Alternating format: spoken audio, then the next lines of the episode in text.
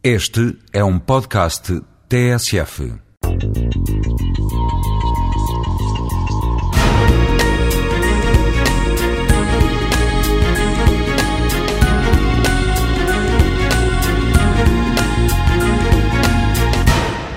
A música é um exercício oculto de aritmética de uma alma inconsciente que lida com números.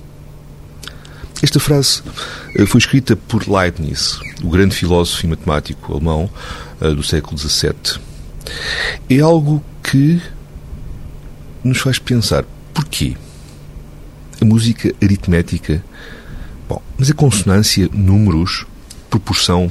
Mas repare-se, repare-se, por exemplo, quando um guitarrista toca uma guitarra, ele coloca os dedos e vai tocar a corda numa certa posição.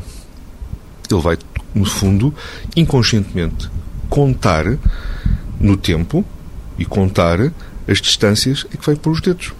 É evidente que essas proporções estão na base da música. Bom, e isto é algo que, quando Leibniz o afirmou, já muitos milénios, ou muitos séculos, e pelo menos quase praticamente dois milénios, ou mais dois milénios, tinham passado sobre a célebre figura de Pitágoras. E era o Pitágoras, de facto, o primeiro que chegou até nós, como registando justamente esta enorme ligação entre a música e, e os números.